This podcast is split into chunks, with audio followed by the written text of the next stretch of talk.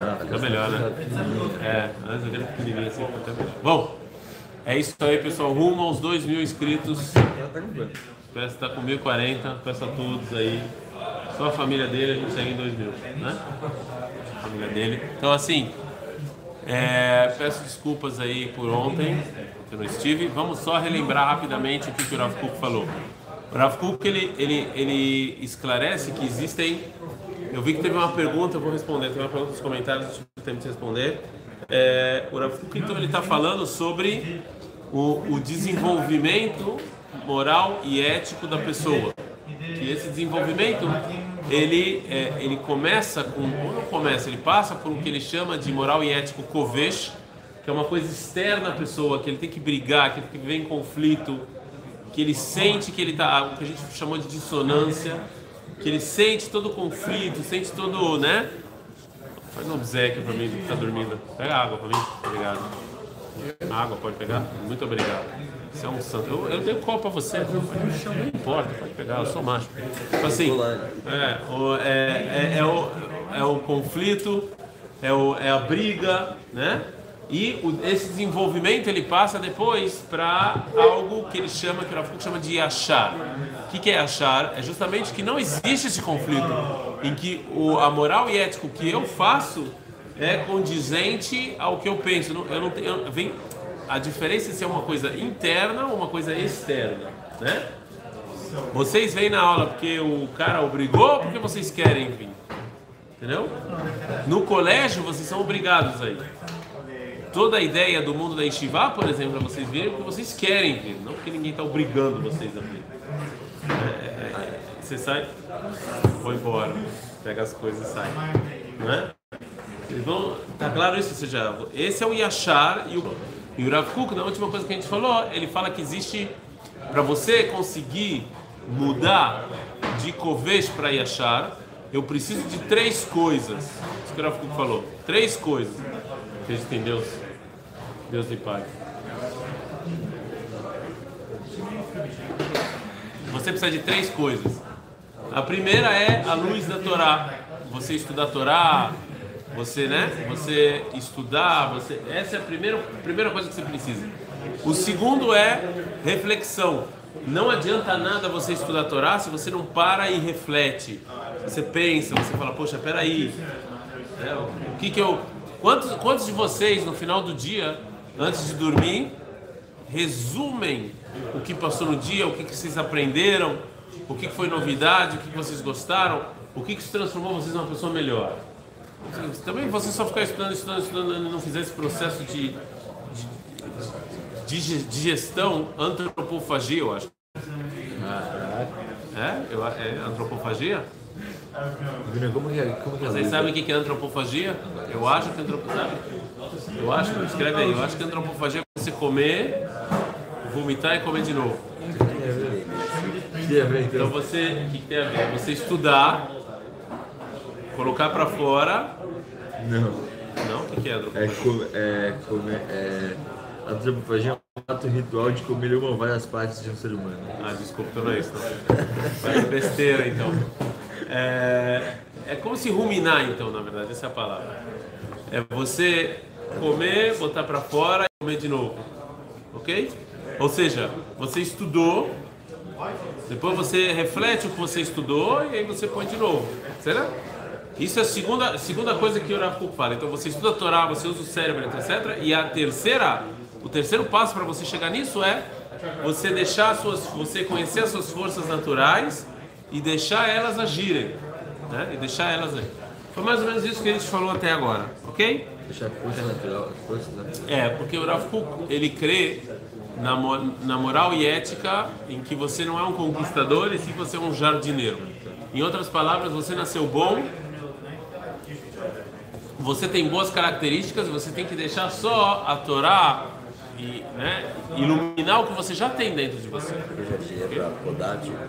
Exatamente, a gente falou sobre isso. O jardineiro, a função do jardineiro é não deixar nada prejudicar, mas você é bom e a flor nasce sozinha.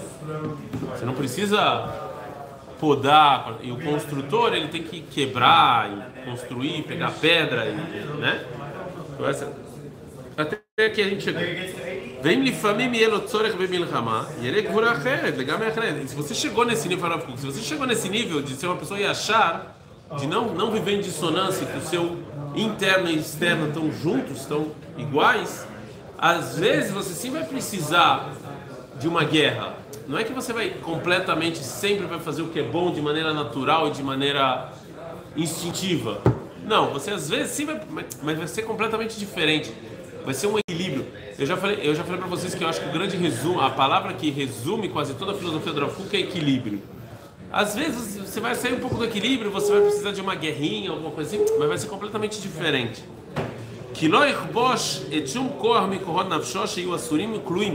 Nenhuma força, como é que você vive em equilíbrio? Você não, se, você não se sente preso.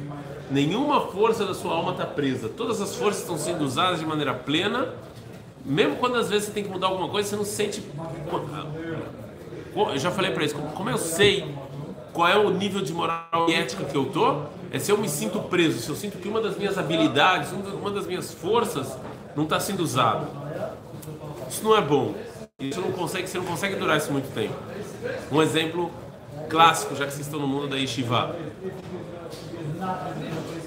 Uma pessoa que não consegue estudar, ou que não é feita para isso, ela consegue ficar no yeshiva num tempo determinado, ok? Mas é um tempo determinado. Ela não vai conseguir, por muito tempo, é, é, pegar essa força que ela tem e, e entendeu? sei lá, o cara é feito para fazer, construir, ele agora fica estudando, ele não vai conseguir por muito tempo. Você consegue por um ano, dois anos, e ele não vai se sentir equilibrado, ele vai se sentir sempre numa guerra, sempre numa batalha. Isso é muito difícil a pessoa saber quanto tempo de estivar ele tem que fazer.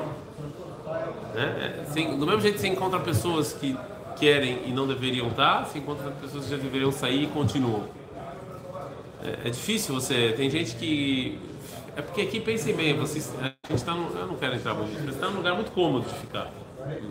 Ah, uma comida, uma palavada, que, ah, que grande trabalho vocês têm que fazer aqui, né? Ah, tem gente que a gente vai por comodismo, mas o cara não estuda. Por que o cara não estuda? Porque a alma dele não é para isso. Então você consegue por um tempo, mas você não consegue por um tempo determinado. Né? O Rashi traz isso. Tem o Rashi que fala assim, daqui o sinal de um aluno que se tentou, eu não me lembro agora, são seis anos e não Rashi que fala isso, de Levi. Eu acho que é cinco anos. Cinco anos não conseguiu, que não vai conseguir mais. Tem um tempo, tem um tempo que você consegue. Entendeu? Shelo Yasume uma que me carreme shabdem mechevlei adam bevotot ahava. Ou seja, o Inyan aqui é o amor. O Inyan aqui é moral e ética sem conflito, equilibrado, sem dissonância.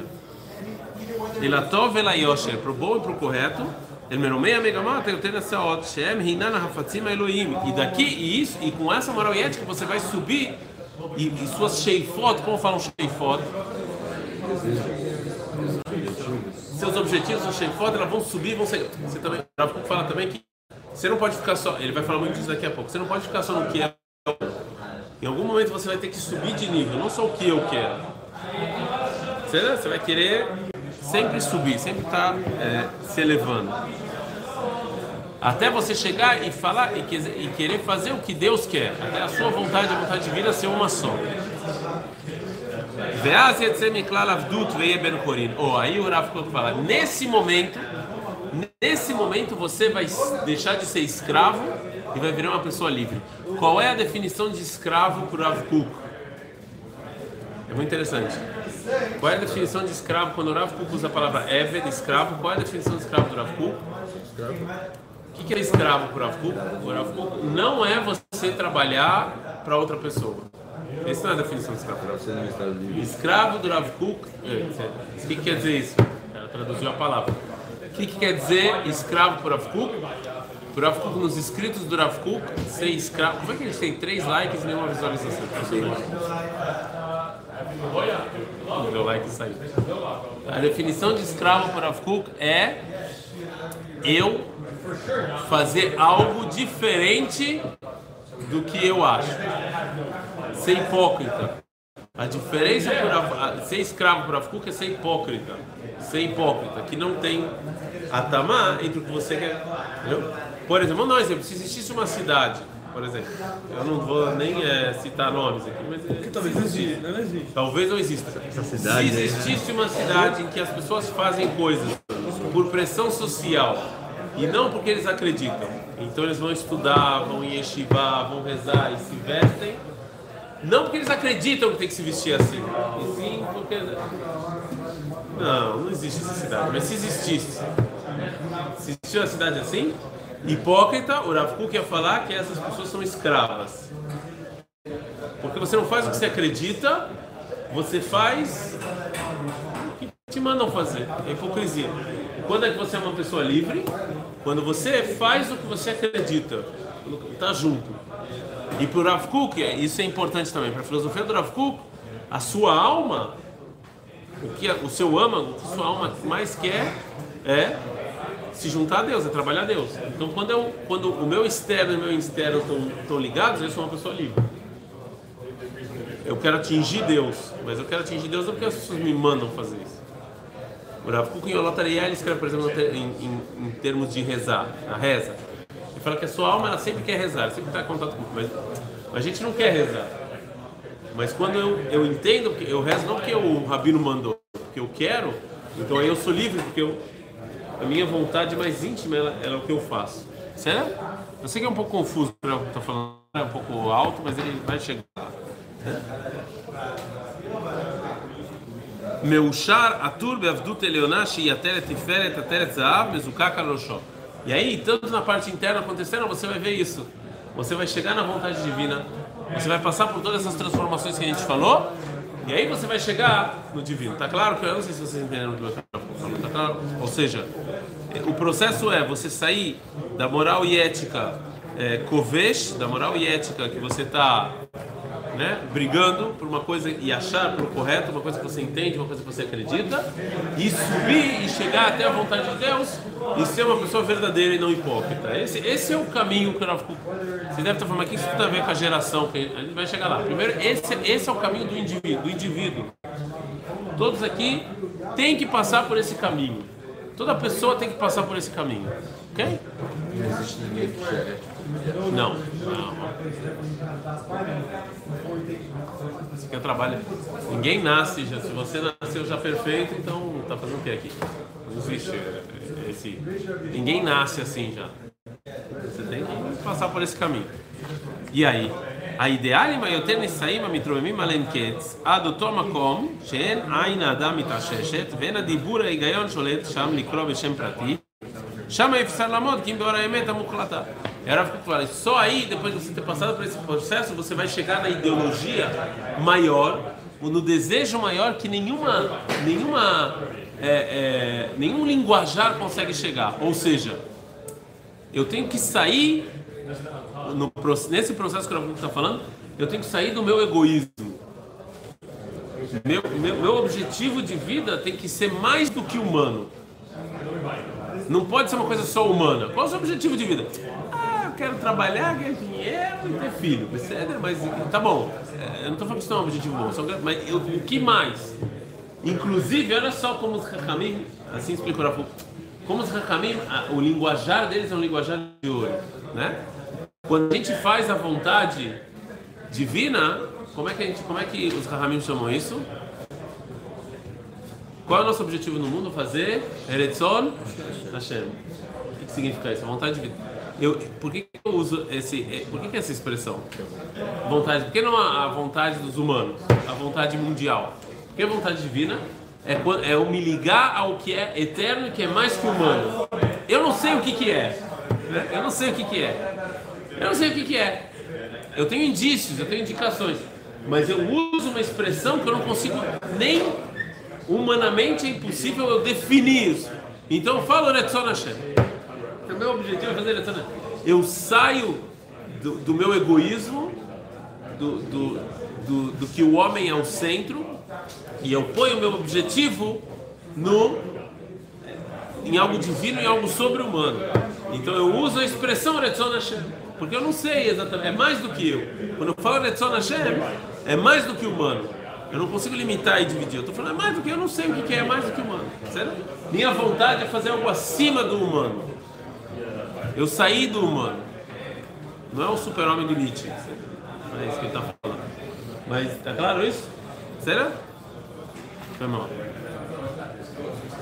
באין שום דרך איך להשפיל ולסיים בשום ערך מוגבל, על כן יקבל באמת בשם התרוממות גמורה, ינסה על ידי בשם רצון השם ועבודת השם. Então eu vou fazer o que? Eu vou fazer avodat Hashem. Eu vou trabalhar daqui que é avodat Eu não tenho como definir, é algo, né, é algo metafísico. Eu saí do que é humano. Então eu saí da moral Kovesh, fui para a moral Yashar, correta, virei Ben Horim, e agora minha vontade é fazer algo muito maior, muito mais infinito do que algo humano, que é a vontade de Deus e trabalhar a Deus. Essa é a, a definição. Eu saí do humano, ok? Será? Esse é o indivíduo. Agora, o Rav Kuk, ele vai falar sobre o é, da onde a gente vai encontrar isso. Então, agora no a gente está falando da geração, a gente está falando do coletivo. Esse é o processo individual. Agora, como isso influencia o coletivo, o povo judeu e a geração? Né? esse é o processo que o Rav está fazendo. Vocês já estão, estão com caras que se perderam. Quem se perdeu pode ler, pode assistir os últimos 20 aulas e vocês vão se encontrar. Vocês estão com caras que já se perderam. espero que vocês estejam entendendo o que o Rav está falando. Vou tentando, tá entendendo? Mais ou menos. Quem mais está no mais ou menos? Sério, a gente tem que fazer uma pausa aqui. Quem mais está no mais ou menos? O Vitor também está mais ou menos. Muita brisa. É óbvio que é brisa, você está estudando filosofia judaica, mas se quer falar como fazer falafel, tem vídeo disso também. Entendeu? É muita brisa. É o Rav Kuk é brisa, eu sei. Então, vamos tentar fazer uma pausa e simplificar, e vocês me falam se vocês entenderam simplificando, ok? Todo livro do Rav Kuk, a geração, está falando sobre como a gente vive numa geração especial, em que essa geração, até que vocês entenderam, ou também se perderam e como é que essa geração é um sinal da redenção? Ok? É um sinal da redenção, sim ou não? Como é um sinal da redenção? Eu falei para vocês, a gente não é porque a gente tem Israel que a nossa geração é a geração da redenção, e sim a nossa geração é a geração da redenção, portanto a gente tem Israel. É o contrário do que a gente pensa, ok? E o Rav Kuk foi dando sinais por que, que a geração é uma geração especial, ok? inclusive falando como fazer para aproximar essa geração dos, é, é, dos valores judaicos. Até aqui vocês entenderam? Sim ou não? E a fé. Agora o Rav vai entrar numa piscar que ele vai falar como funciona, qual é a relação entre o indivíduo e o coletivo e como fazer para essa geração atingir o seu potencial mais alto que ela pode atingir, que nenhuma outra geração conseguiu atingir. Ok? Certo? Mas para ele falar como o coletivo pode atingir o seu maior potencial, ele tem que falar como o indivíduo tem que acontecer. Certo? O, me, o processo que o indivíduo tem que passar para atingir o seu potencial mais alto, esse é o mesmo processo que o coletivo vai ter que passar para conseguir atingir o seu nível mais alto. E, e o coletivo, a geração que a gente vive hoje, ela tem esse potencial. Mas eu preciso conhecer esse processo. Ok? Até que entendemos? Qual o processo que o indivíduo tem que passar? O Rav Kuk fala, o processo é você ser uma pessoa melhor, porque você quer ser melhor, porque você é condigente, é, é, é, é, é, é matim, posso falar isso? Condizente, hum? Condizente, né? é condizente com o seu eu interior. O seu eu exterior e o eu interior é o que você acredita e o que você faz andam, caminham juntos, ok? Esse é o primeiro passo. Agora, para isso acontecer, para você caminhar junto, o que você acredita e o que você faz, vamos usar o exemplo da reza. Você reza porque você acredita que você tem que rezar. Para você chegar nisso, muitas vezes você tem que passar por um processo de briga e não de equilíbrio, de conflito. Tem o que você sabe e o que você faz. Muitas vezes é um processo conflituoso, é uma moral e ética conflituosa, ok? Eu dei o exemplo da reza. Você acorda de manhã e às vezes você tem que brigar com você mesmo para levantar e vir rezar com, com o Miriam. Isso acontece, com vocês não se sinta de mas com muita gente isso acontece. Você é conflituoso, você vive em conflito. E isso aqui o Rav fala que esse é o, o primeiro nível para você atingir o seu potencial. Você está em conflito, você ganha o conflito e vem, ok? O, mas esse não é o nível ideal. De novo, a geração atingiu o potencial máximo. Qual é o nível ideal? O nível ideal é você entender o que você está fazendo e você ser uma pessoa e achar uma pessoa correta por natureza, ok? Tá claro isso? Você vem rezar porque você entende que você quer rezar. Você está feliz com rezar. Você entende a importância de fazer isso. Ok? Certo? Tá claro o processo? Só que diz o Rav Kuk, não termina aí.